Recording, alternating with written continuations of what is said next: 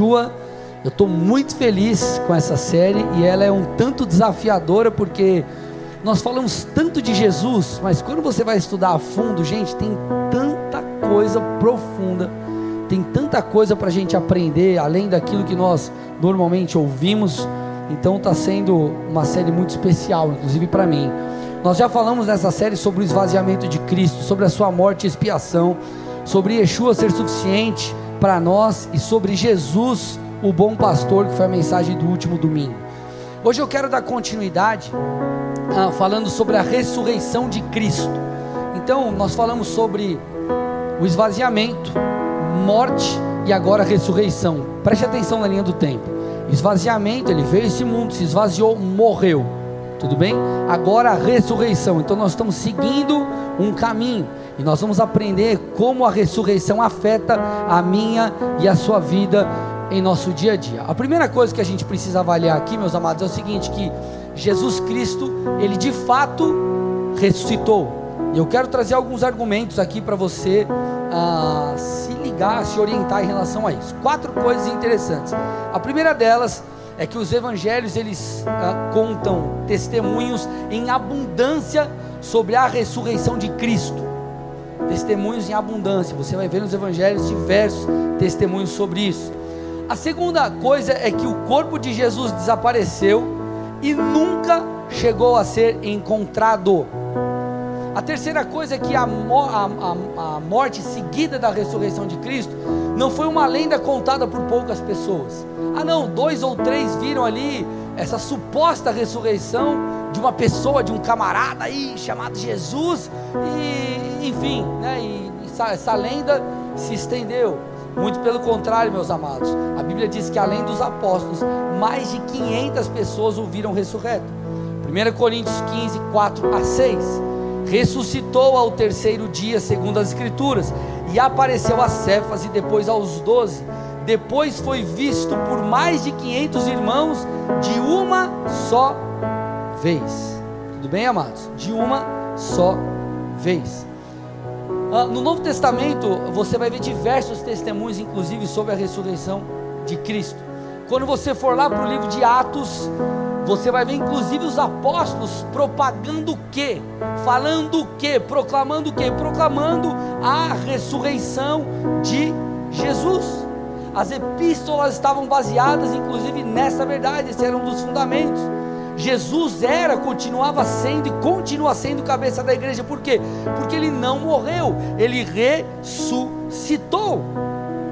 Sem falar, meus amados, que o livro de Apocalipse, o livro do Apocalipse relata, fala sobre o Jesus ressurreto já.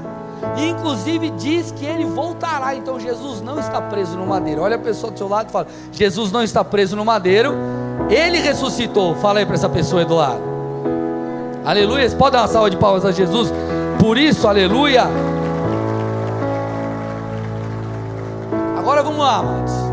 O interessante aqui, a gente mencionar, é que o Mestre, o Senhor, ao ressuscitar, ele teve o seu corpo aperfeiçoado, o seu corpo transformado.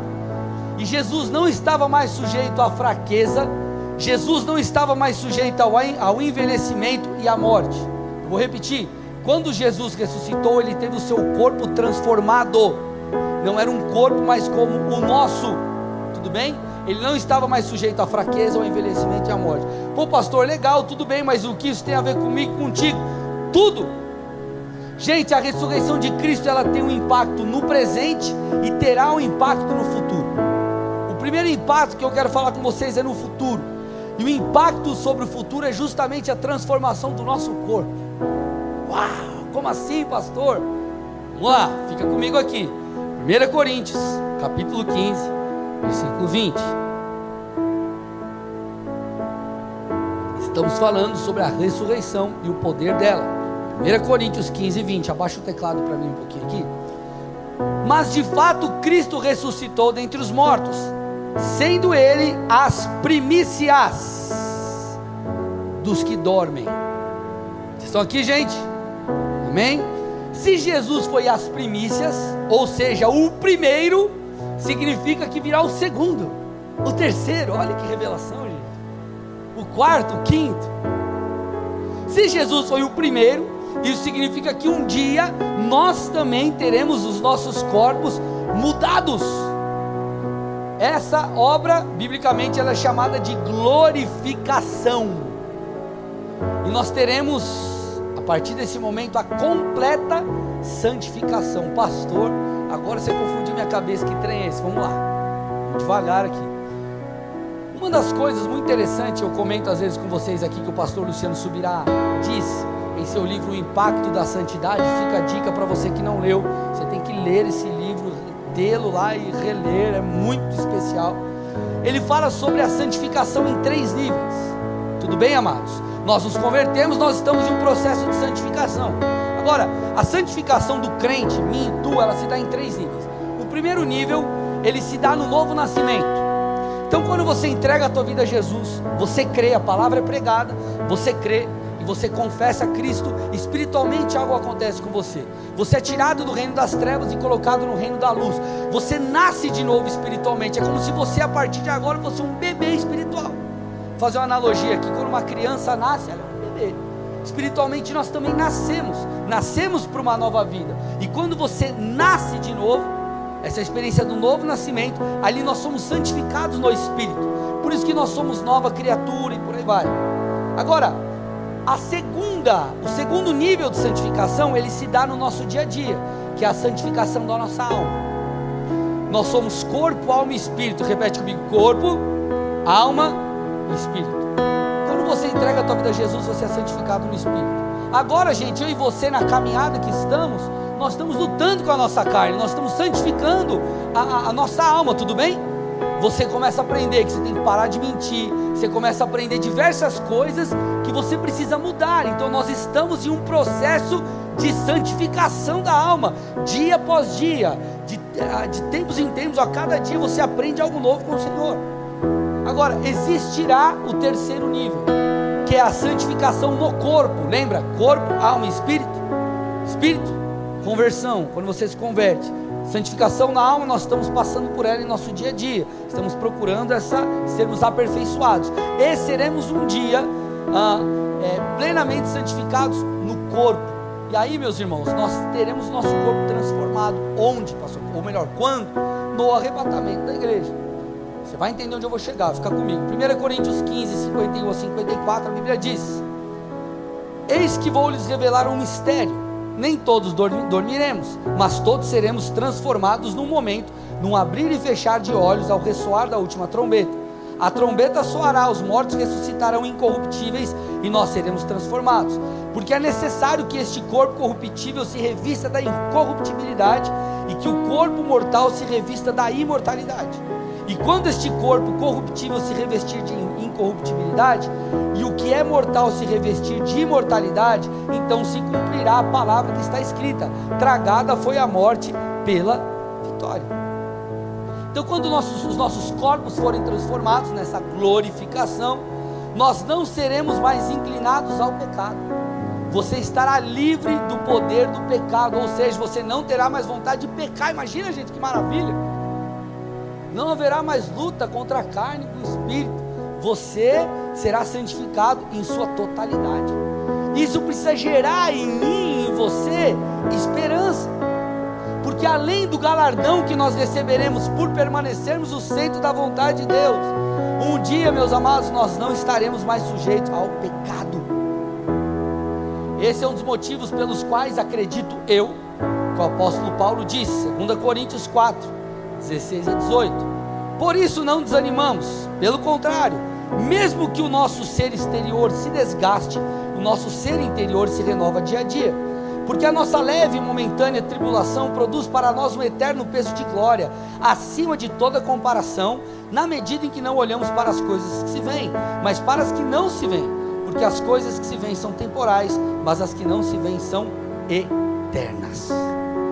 Paulo está nos encorajando a permanecer firmes.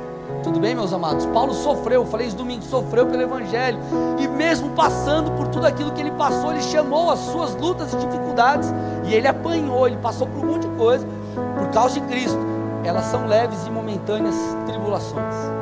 Se nós olharmos com a lente correta, nós permaneceremos, porque nós sabemos que um dia isso vai se reverter em nosso favor. Então, é isso que a ressurreição aponta para o futuro. É uma esperança que eu e você precisamos ter em relação ao futuro. Porém, meus amados, a ressurreição de Cristo, ela ecoa também no presente. E aqui eu preciso da tua atenção, que isso você já consegue começar a aplicar hoje, agora. Amém, meus amados? Então aqui eu quero entrar de fato no poder da ressurreição, que é o tema da palavra de hoje. Então a ressurreição ela terá um efeito futuro, mas a ressurreição ela já tem um efeito no presente, nesse corpo mortal que nós vivemos, que nós temos. Primeira carta de Pedro, primeira carta do apóstolo Pedro, capítulo 1, versículo 3, diz assim: Bendito seja o Deus e Pai de nosso Senhor Jesus Cristo, que segundo a sua grande misericórdia, nos regenerou para uma viva esperança, mediante a ressurreição de Jesus Cristo dentre os mortos. Presta atenção no texto, vou ler de novo. Bendito seja o Deus e Pai de nosso Senhor Jesus Cristo, que segundo a sua grande misericórdia, nos regenerou. Para quê, gente? Para uma viva esperança. Como? Mediante a ressurreição de Jesus Cristo dentre os mortos. O que Pedro está tentando dizer para mim, para você, sobre mim, sobre você, que ao nascermos de novo, ao crermos em Cristo Jesus, ao entregarmos a nossa vida a Ele, o Senhor fez algo em nós. Ele nos habilita a viver uma vida diferente. Você precisa entender isso. Quando nós falamos aqui sobre mudança de vida, em qualquer aspecto, à luz das Escrituras, nós não estamos colocando um fardo sobre você de que você é impossível, que é impossível você viver. Nós estamos falando que junto com o comando divino, com a orientação da palavra, vem um poder, há um poder à nossa disposição. E nós estamos falando sobre ele para quê? Porque você acessa quando você crê. Quando você crê. Então nós somos vivificados, nós recebemos algo junto com o pacote da salvação, vem o poder da ressurreição. Eu quero que você preste atenção nos textos, porque o apóstolo Paulo, nós vamos ler Efésios aqui, o apóstolo Paulo é muito profundo, você precisa, presta atenção, irmão, conecta aqui comigo. Efésios 2, 5 e 6. E estando nós mortos em nossas transgressões, nos deu vida juntamente com Cristo, e juntamente com Ele nos ressuscitou, e com Ele nos fez assentar nas regiões celestiais em Cristo Jesus. Então ele está dizendo assim: ó, antes você estava morto, nós estávamos mortos em nossos pecados. Só que quando nós entregamos a nossa vida, nós espiritualmente nós ressuscitamos com Cristo nós ressuscitamos com Cristo, Ele nos deu vida juntamente com Cristo e nos colocou espiritualmente numa posição, podemos dizer, entende esse termo de acordo com o contexto aqui, numa posição de governo ou de domínio, ou de é, é onde nós possamos sobrepor ao pecado, enfim. Então ele está dizendo, meus amados, que em Cristo o, o poder da ressurreição ele opera algo em nós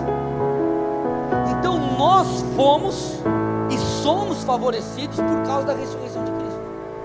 Foi muito mais do que, ó, oh, Jesus ressuscitou. Não, em nós há uma influência direta no dia a dia com Deus, no dia a dia, no viver a palavra. Tanto é que, olha, gente, o apóstolo Paulo foi alguém muito dedicado ao reino como eu disse, alguém que suportou duras coisas, alguém que estava preso e escrevendo cartas para a igreja. Olha o que esse camarada falou, Filipenses 3:10. Olha lá, o que eu quero é conhecer Cristo e o poder da sua ressurreição. Gente, a Bíblia não escreve coisas aleatórias. Sabe quando você vai escrever um e-mail e você precisa justificar e ser um gente monte de linguiça.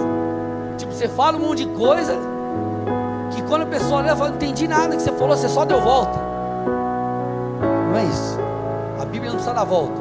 Ele está dizendo, Paulo falando, eu quero conhecer Jesus. Mas, além de conhecer Cristo, eu quero conhecer, eu quero descobrir o poder da sua ressurreição. Paulo sabia que ao, que ao viver com Cristo, ao caminhar com o Senhor, nós temos acesso a um poder, a uma capacidade de viver de maneira diferente. Há algo sobre a igreja de Cristo. Muitas vezes, meus amados, nós não ah, vivemos dessa maneira, por quê? Porque nós não compreendemos. Por isso que Satanás quer que nós sejamos ignorantes em relação à palavra. Leia a Bíblia, irmão, que você vai entender. A Bíblia, você tem que conhecer as Escrituras. Paulo ele, ele, ele, ele, ele associa essa ressurreição de Cristo com o poder sobrenatural que opera em mim você, que está sobre a sua igreja.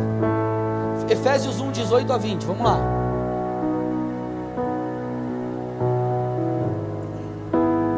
Paulo falando para os irmãos de Éfeso: Eu peço a Deus que ilumine os olhos do coração de vocês, para que saibam qual é a esperança da vocação de vocês qual é a riqueza da glória da sua herança nos santos e qual é a suprema grandeza do seu poder sobre nós, os que cremos, segundo a eficácia da força do seu poder. Ele exerceu esse poder em Cristo, ressuscitando dentre os mortos e fazendo sentar à direita, à sua direita nas regiões celestiais. Preste atenção, ele está dizendo assim, ó, eu peço, ele falando para os irmãos de Éfeso, eu peço que Deus ilumine os olhos do coração de vocês, que seus olhos sejam abertos, para que vocês não apenas reconheçam a vocação de vocês, a riqueza da glória, da herança dos santos, mas o poder de Deus, a eficácia que há nesse poder. E ele fala desse poder, ele mostra quão poderoso é esse poder, falando: ó, o poder que eu estou falando, que vocês precisam ter acesso, vocês têm que abrir os olhos, receber de Deus, entender que está sobre vocês, poder que ressuscitou Jesus dos mortos. Irmão, isso é demais. Então, peraí. Paulo está falando que o mesmo poder que ressuscitou Jesus dos mortos está a minha e à sua disposição. É vou ler de novo. Peço que ilumine os olhos do coração de vocês. Para que saibam qual é a esperança da vocação de vocês, qual é a riqueza da glória da sua herança nos santos e qual é a suprema grandeza, tipo, olha isso, gente, a suprema grandeza do seu poder sobre nós que cremos, segundo a eficácia do seu poder. Ele exerceu esse poder em Cristo. Então, esse poder que Deus dá para a gente é o mesmo poder que Ele deu um Hadouken lá em Cristo e ressuscitou. Tipo isso. Você entendeu? Sobre mim e sobre você. Agora, essa tem que ser muito mais do que uma verdade conhecida intelectualmente. Isso precisa gerar uma mudança de posicionamento em você. Uma mudança de posicionamento em você. Isso precisa te tirar da tua zona de conforto. Você já percebeu, vamos lá, quando você está praticando algum esporte, você está com alguém, o cara te dá uma incentivada. Você já percebeu que você vai além no, no, negócio? Você está lá, você está na academia lá colocando 350 quilos no supino só. Aí chega o cara, vamos lá, cara, vamos lá. Você, hoje é o dia. ah, tá bom, botar mais, mais 100zinho. Só 400. Aleluia, né? Glória. Você está entendendo o que eu estou dizendo? Quando você tem um incentivo, parece que a coisa não vai, você atinge todo o potencial. Só para fazer uma analogia, para você entender mais ou menos isso que o texto está dizendo, mas mais ou menos isso que tem que ser gerado em nós. O Senhor está dizendo: Eu liberei um poder sobre você, então, meu irmão, bora, sai do lugar, ajusta a tua vida, sai da sua zona de conforto, porque esse mesmo Espírito que a Bíblia está dizendo, o mesmo poder que a Bíblia está dizendo, que está em nós, estava sobre a igreja primitiva estava sobre muitos outros crentes está sobre esses. Se você olhar Atos dos Apóstolos, lê Atos dos Apóstolos, você vai ver o poder de Deus sobre eles.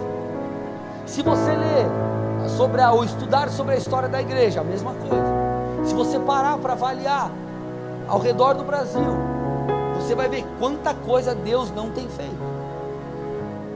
Agora a pergunta é: Deus pode ter feito lá atrás continuar fazendo hoje na vida de muitos, a questão é, e nas nossas vidas?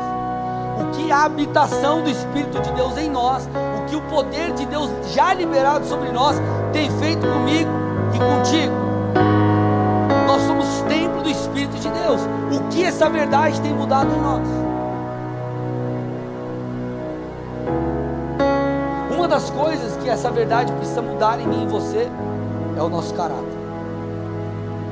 É o nosso caráter. Olha que interessante o que Paulo diz. 1 Coríntios 15, 17, ele fala, obviamente, de maneira irônica. Ele diz assim: ó, E se Cristo não ressuscitou, é vã a fé que vocês têm, e vocês ainda permanecem nos seus pecados. O que, que Paulo está tentando dizer para mim e para você? Ele está tentando dizer o seguinte: Cristo ele ressuscitou. Então não permita que a sua fé seja vã, que ela seja em vão. Se posicione e mude de vida. É como se ele falasse assim: ah, Cristo ressuscitou, e esse trem da ressurreição liberou algo sobre você. Pega esse negócio que você recebeu de Deus e faça alguma coisa com ele. É isso que Paulo está dizendo. Por que, que é importante você entender isso? Porque muitas vezes, amados, nós vemos como crentes coitados.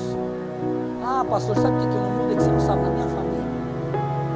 Ah, mas no meu dia a dia. Ah, na faculdade, mas pastor, você não sabe a estatística que tem que é, sei lá quantos por cento dos crentes que vão para a faculdade se desvia. Tá bom, eu não desviei. Tem um monte aqui que não desviou. Vocês estão aqui ou não? Muito pelo contrário, na faculdade eu fazia a célula e a gente estava lá envolvido para ganhar vida para Jesus. Então, às vezes, amados, nós nos apoiamos em condições externas, em diversas outras coisas e esquecemos nós damos muito ouvidos a, a, nós, damos, nós observamos muito aquilo que está lá fora, nós paramos de entender ou nós não entendemos aquilo que Deus já depositou em nós.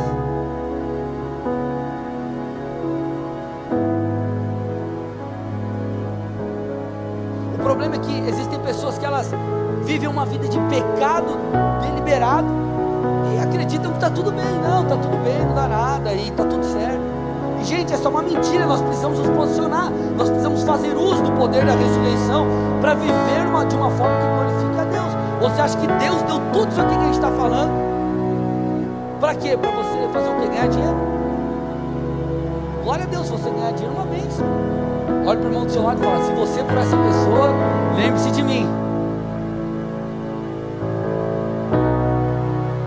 Não tem problema nenhum, mas entende o que eu estou dizendo, gente.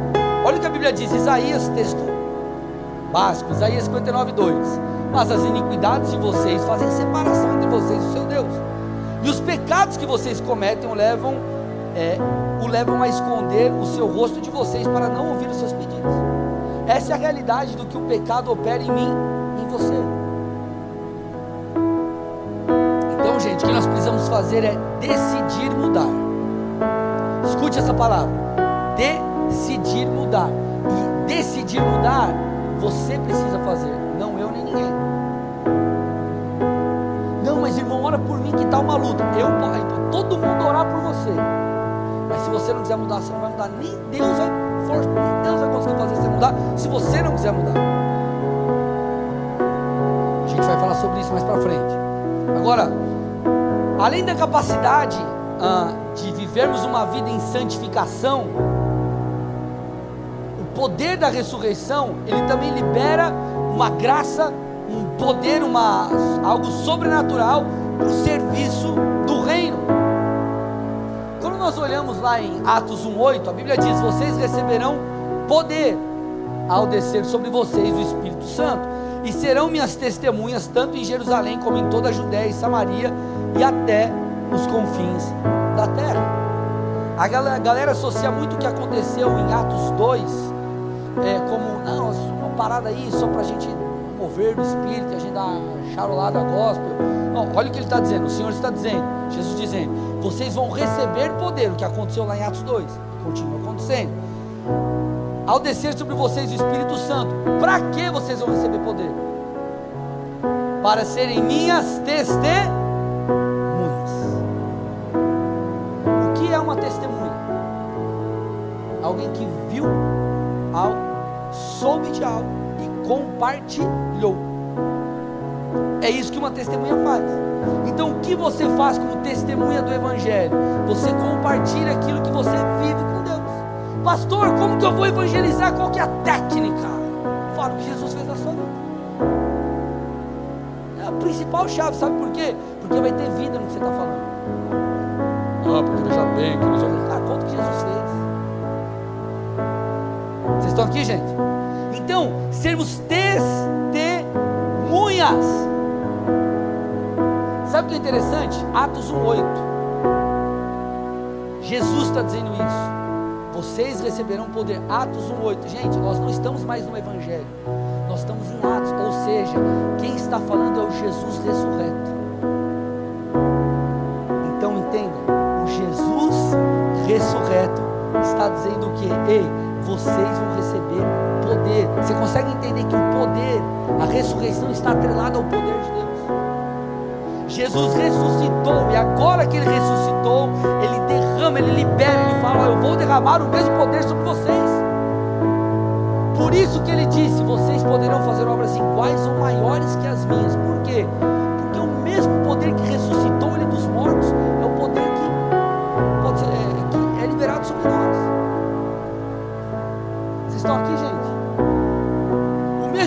Espírito que habitava em Jesus habita em mim e em você está liberando isso, dando esse comando após a sua ressurreição. Então, quando nós entendemos o poder da ressurreição, tudo muda. Por isso, gente, você pode servir, querido, com autoridade. Você vai orar, ore com autoridade. Você vai pregar, pregue com autoridade. Você vai exercer o chamado de Deus aqui dentro, lá fora. Faça com autoridade, faça com ousadia.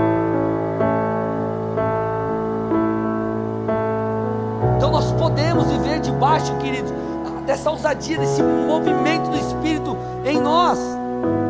Só que a grande questão que nós precisamos responder aqui é: o que tem nos impedido de viver essa vida nova? No aspecto santificação e no aspecto testemunha de Cristo, viver o nosso chamado. Porque há um poder à nossa disposição. Estou mostrando para vocês aqui que não é tipo plim plim plim lá, que ó, vou te dar um. Não, não poder liberado do céu sobre mim sobre você. Por que nós não agimos? A primeira coisa é decisão. Eu falei, eu quero agora falar um pouquinho mais sobre isso. Primeira delas, primeiro motivo é porque nós não decidimos. Não decidimos mudar, não decidimos ah, servir, não decidimos nos mover. Muitas vezes, sabe por que nós não nos decidimos? Poderia dar N, N desculpas, N motivos. Muitas vezes é porque lá no fundo nós não queremos. Sabe por que muitos não santificam? Porque não querem santificar. Essa é a mais pura verdade. Sabe por que não abandonam o pecado? Porque não querem abandonar o pecado, quer continuar pecando. Ah, eu quero Jesus, mas sabe como é, pastor? Ele é tão lindo. Aqui, gente? Lá no fundo não quer pastor era gatinha. Eu falei esses dias, me perguntaram no Instagram, eu falei, deixa eu já explicar para vocês, vocês saberem. Gente, pelo amor de Deus, crente casa com crente, não existe namoro evangelístico, tá? Só um parênteses aqui. Não, Deus vai me usar para. A Bíblia está falando, não faça isso. Você acha que você é mais perto que a Bíblia? Vocês estão aqui, meus amados? Então, o fato é, muitas vezes nós não queremos mudar. Então tudo vai ser diferente quando? Quando você decidir mudar. E sabe como chama isso no linguajar crentez? Conversão. É isso. Estou falando de uma maneira diferente para explicar para você que esse é o conceito de conversão. Eu mudei. Por quê? Porque aqui ó, você está nessa rota, certo? Imagina, você está lá, alguém já errou o caminho na estrada, você teve que dar uma volta. Quem já errou? Deixa eu ver, levanta a mão aí. Aí você está lá, aí você trocando ideia, ou às vezes você já era, né? Você era do mundão, você estava mamado, perdido. Agora você já era crente, o pastor estava charolando, orando espírito. Aí eu me perdi. Aí você, vixe, mano, zoou. Aí você aí deu a volta. O que, que você percebeu? A rota estava errada. Você falou, vou mudar. Eu vou fazer a conversão aqui, ó. Voltei. É isso. A conversão é decidir mudar. João 7, 14 a 17 diz assim: Quando a festa já estava na metade, Jesus subiu ao templo e começou a ensinar. Os judeus ficaram admirados e perguntaram: Como foi que este homem adquiriu tanta instrução sem ter estudado? Jesus respondeu: O meu ensino não é de mim mesmo, vem daquele que me enviou. Olha o que diz agora: Se alguém decidir fazer a vontade de Deus, descobrirá se o meu ensino vem de Deus ou se falo por mim mesmo. Outra versão aí, a NA diz: se você quiser. Então Jesus está dizendo: se você decidir fazer a vontade de Deus, ou se você quiser fazer, você então vai descobrir que meu ensino vem do Pai. Meus amados, nós precisamos entender essa palavra. Querer, decidir. Porque às vezes quando nós falamos da luta da carne contra o espírito, parece que é assim, né? Tipo, a gente quer fazer uma coisa, quer pecar, e Deus está falando, pelo meu próprio amor, vem aqui. Não sei o que, você está lá, eu quero pecar, eu quero pecar. E Deus não tá bom, já Deus, estou com dó de você. Queridos, nós temos que nos converter. O poder da ressurreição está sobre nós. Eu decido mudar, eu decido fazer diferente. Ah, meu, cara, meu velho homem está me puxando, vou dar uma bica nele, eu vou resistir, porque, porque eu quero seguir a Jesus. Porque eu decidi seguir a Jesus. Então, seguir Jesus não diz respeito a sentir, diz respeito a escolher.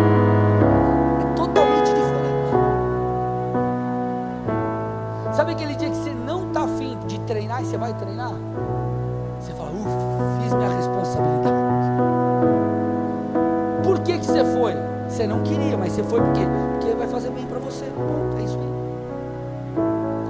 No teu trabalho, é tudo que você faz no trabalho, tudo, 100% das suas tarefas você gosta. Que, que 100% você ama, tudo, tudo. Você faz? Agora, por que na vida com Deus a gente faz recortes da Bíblia? Ah, o que é conveniente para mim eu vivo, o que não é conveniente eu não vivo. Não pode, gente. Nós temos que fazer a vontade de Deus. Isso passa não por sentir, mas por decidir. Decidir.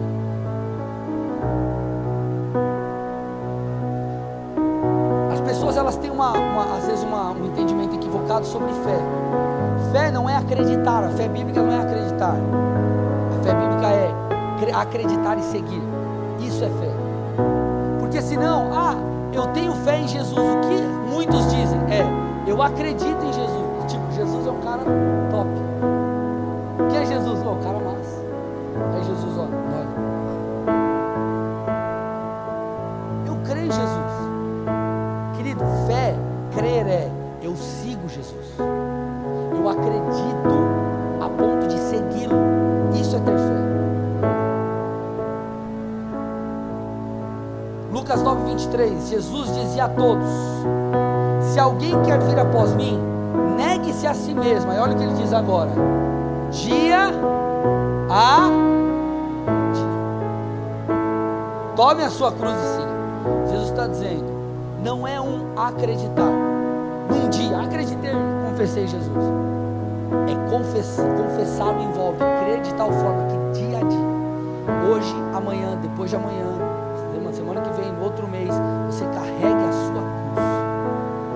Carregar a cruz fala muito sobre, né, nós falamos sobre santidade, se posicionar, mas também fala sobre propósito, gente.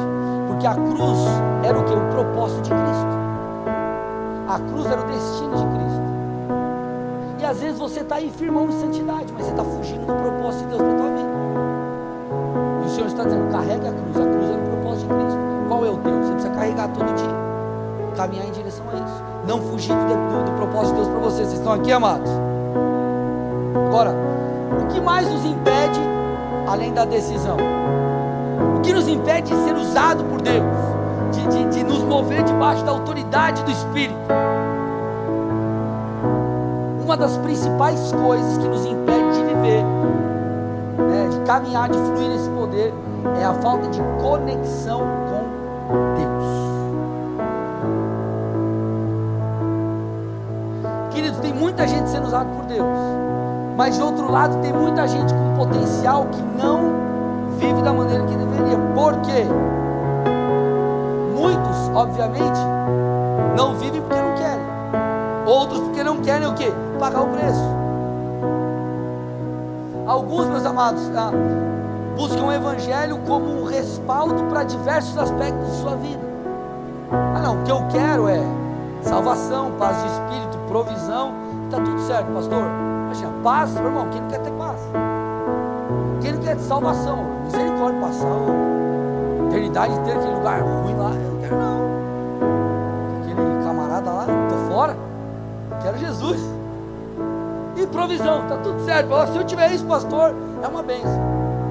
Só que a pergunta que eu te faço é: se paz, provisão e salvação, coisas incríveis, salvação, meu Deus, é, é, o, é o que a gente mais busca acima de as Mas queridos, quando você fala de provisão, de paz, enfim, essas coisas, são questões acessórias. Por que, que a gente quer tanto isso e a gente não quer viver para Deus? A gente não quer viver o propósito de Deus. A gente não quer ser pleno fazendo aquilo que Deus espera de nós, cumprindo a nossa missão. Sabe qual é a grande verdade? É que nós estamos embriagados com as coisas deste mundo, de tal forma que as coisas de Deus perderam valor. Grande problema, esse resultado, a raiz disso é a falta de conexão meus amados, nós estamos todos os dias conectados com as coisas desse mundo. Você está lá, você precisa correr atrás para fazer teu negócio virar.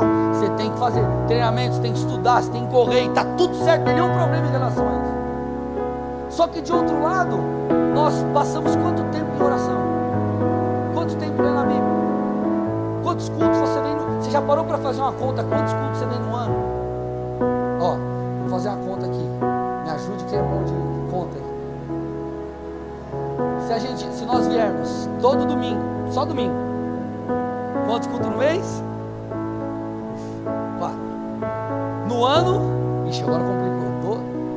12 vezes 4, 12, 24, 48, é isso?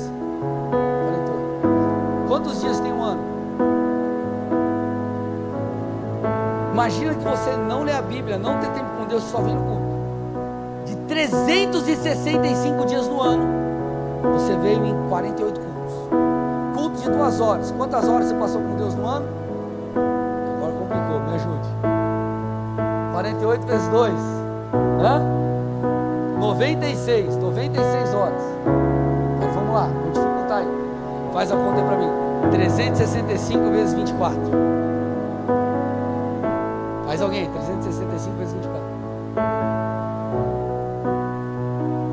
Vamos lá, gente, alguém? O ano tem 8.760 horas. E você passou 96 horas com Jesus. Você acha que a tua prioridade vai estar onde? Você está entendendo por que, que a gente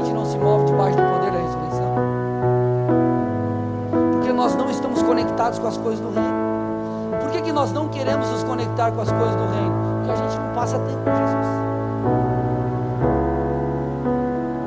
já percebeu? Uma analogia bem simples. Já percebeu que você absorve muitas coisas de quem você caminha? Com quem você caminha?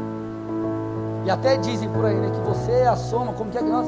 Você é o resultado das cinco pessoas que caminham perto de você. Os caras falam isso aí. É só você perceber. Você começou a conviver é, com a tua namorada, esposa, aí você vai absorvendo coisas dela, lá de você.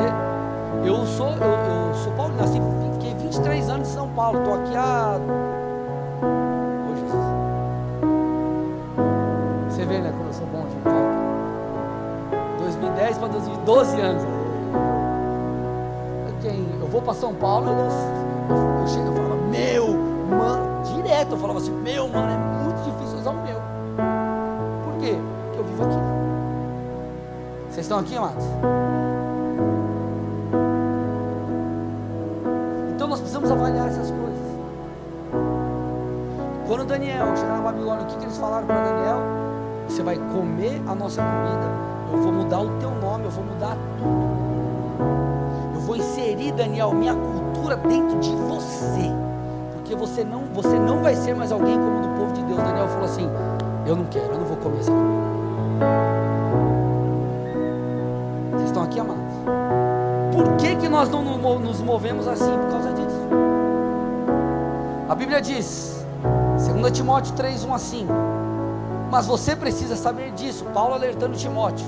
Nos últimos dias eh, sobrevirão tempos difíceis, pois os seres humanos serão egoístas, avarentos, orgulhosos, arrogantes, blasfemadores, desobedientes aos pais, ingratos, ímpios, sem afeição natural, implacáveis, caluniadores, sem domínio de si, cruéis, inimigos do bem, traidores, atrevidos, convencidos, olha agora, mais amigos dos prazeres do que amigos de Deus, tendo forma de piedade, aparência de devoção, de entrega, mas negando o poder dela. Fique longe também destes. Olha o que ele está falando.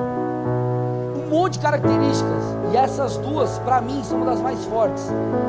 Mais amigos dos prazeres ah, do que amigos de Deus, e tendo forma de piedade. Então você que uma coisa puxa a. Ele está dizendo, fique longe também desses. Então, quando nós vivemos desconectados de Deus, amados, nós vivemos uma devoção aparente. Isso faz com que sejamos o quê? Além de não recebermos o poder de Deus, não fluirmos, nós temos todas essas práticas. Por quê? Porque o fruto é do Espírito. E você, aquela famosa frase: quem você alimentar mais vai ganhar você alimentar mais o teu homem espiritual, mais espiritual você será. Se você der mais alimento para sua carne, mais carnal você será. Então o que você precisa mudar? O teu alimento. O tempo que você passa com Deus. E quando nós falamos de prazeres aqui, deixa eu estender aqui. Não entenda apenas como um prazer pecaminoso. Entenda também como coisas que são listas, mas que te afastam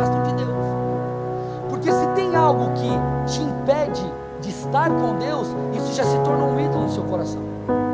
Posso dar um exemplo aqui simples? Ah, não, eu, é, quando meu time joga no domingo, eu não vou para o culto, por exemplo. Tem um problema se assistir futebol? Não, nenhum. Nenhum. Agora, se o futebol te impede de você estar com Deus, você fala, cara, peraí, o que é prioridade na minha vida? Experimenta falar para tua mulher, não, eu não vou trocar a fralda da criança, porque meu time está jogando, irmão. Você vai entender o que é o poder da ressurreição. Giraia, cara, e pega você. Ficou claro agora? Agora sim, pastor, agora entendi. Top. Agora, olha que interessante. Se nós queremos nos mover debaixo desse poder, nós precisamos passar tempo com Deus. E tem uma chave incrível que Paulo nos dá lá em Efésios 5, Efésios 5, 18 a 20, diz assim: não se embriaguem com vinho, pois isso leva à devassidão, mas deixem-se encher do Espírito, falando entre vocês, com salmos, hinos e cânticos espirituais, cantando e louvando com o coração ao Senhor, dando sempre graças por tudo a nosso Deus e Pai, e em nome de nosso Senhor Jesus Cristo. Ele está dizendo assim: você quer ser cheio do Espírito? Passe tempo falando com Deus e adorando. Passe tempo, é o que ele está falando, ó. Deixem-se encher ou encham-se do Espírito, falando. Ele está falando de é, é algo contínuo, falando. Você fala e fala, e você louva, e você canta. Isso demanda tempo. Por quê, irmão? Porque é uma, é uma, você, você se coloca diante de Deus, então Ele libera algo sobre você. O grande problema é, nós muitas vezes estamos embriagados com as coisas deste mundo.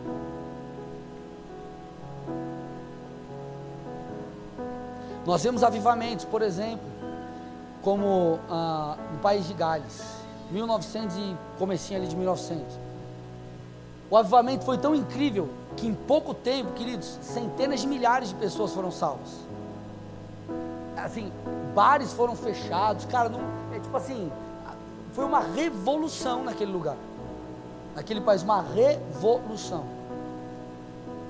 Agora, se, se você parar para avaliar um pouco a cultura, vamos, vamos, vamos viajar aqui. O que, que os caras tinham para fazer no domingo? Ir para o boteco? Assistir um joguinho de futebol? Lá no campinho? Estou dando exemplo, tá? O que compete muitas vezes com Deus hoje está na tua mão, está no teu bolso.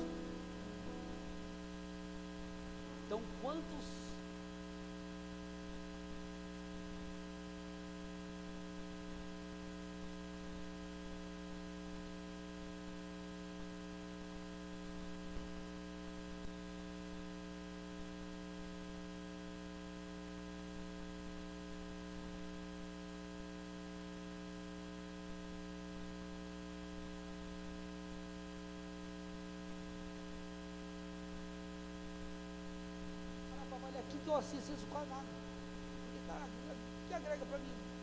Nada. Aí você vê aí você está tá, conversando às vezes com o irmão, aí você vê lá, o irmão não faz o curso, não sei o que, não lê a Bíblia. Aí você vê, ô, oh, maratonei esses dias aí, o, o tal. É, quantos episódios tem a série? É quatro temporadas, 25 episódios cada um. Cada episódio 40 minutos. Fala, ô, oh, irmão, você não tem tempo para ouvir um negócio? Assistir uma aula de uma hora e meia? Ler três capítulos da Bíblia? Aí depois, amados, nós não entendemos por que, que alguns vivem umas coisas e outros não. São escolhas. É a decisão ou a conversão. Que a gente precisa entender que com a ressurreição, Cristo conquistou para nós aquilo que nós precisamos ponto importante é nós não nós não fazemos uso disso. Por quê? Porque nós não nos posicionamos. Essa é a grande verdade. Decida mudar de vida. Se você quer ver algo diferente, saia da zona de conforto.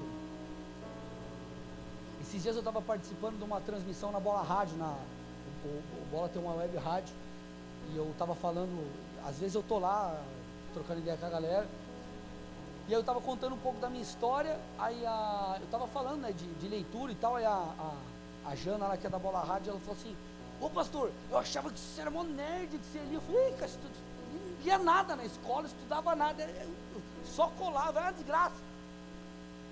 Não li um bendito livro, daqueles, qualquer livro que você falar da escola que tinha que ler na época, lá, li nenhum. E ainda chegava para os caras e falava, ô, ô Fernando, então vai ter a prova do livro, então, o que, você achou lá do livro? Estava dando ninguém para o cara me contar, entendeu? Nada. Depois que eu me converti, quando eu tinha 16 anos, dois anos atrás, né? Hoje não mais, né? Antes eu tinha um topetinho, agora não passa mais, cara. Minha mulher falou assim para mim esses dias, amor, você está raspando o cabelo mais, está cortando mais baixo. Eu falei, não é amor que eu estou cortando mais baixo, está caindo mais. E amados, eu estava falando, eu estava falando para a galera, por encorajamento, não falo isso por nada, por encorajamento. Eu estou no meu, acho que estou terminando, esse mês eu termino, acho que meu décimo ou décimo primeiro livro, no ano.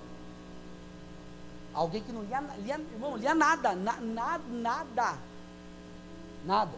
Por quê? Eu decidi mudar. Ponto, só isso. Você precisa só decidir. Quando você decidir mudar, irmão, vou te falar, você vai acessar isso aqui. Mas você tem que decidir. Então nessa noite o Senhor está te encorajando a deixar as desculpas de lado e fazer o que tem que ser feito. O que, que você precisa para buscar Deus? Decida. Vá para o culto, vá para a célula, leia a palavra, se santifica. Aí você tem que romper, aí você tem que romper, você está lá no, no namoro zoado que só tá. Termina logo esse troço aí. Ah, mas não sei o que Será que eu largo o bagulho? Larga o bagulho, cara. Não fala mais com essa galera. Quando você estiver firme, de repente você tem que conversar de novo, senão vai te levar para o buraco. Ah, o que, que será que Deus quer que eu faça? Está escrito, só você ler e fazer.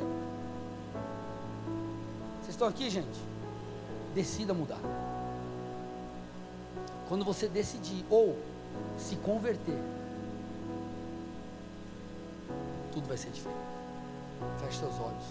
Curva sua cabeça em nome de Jesus.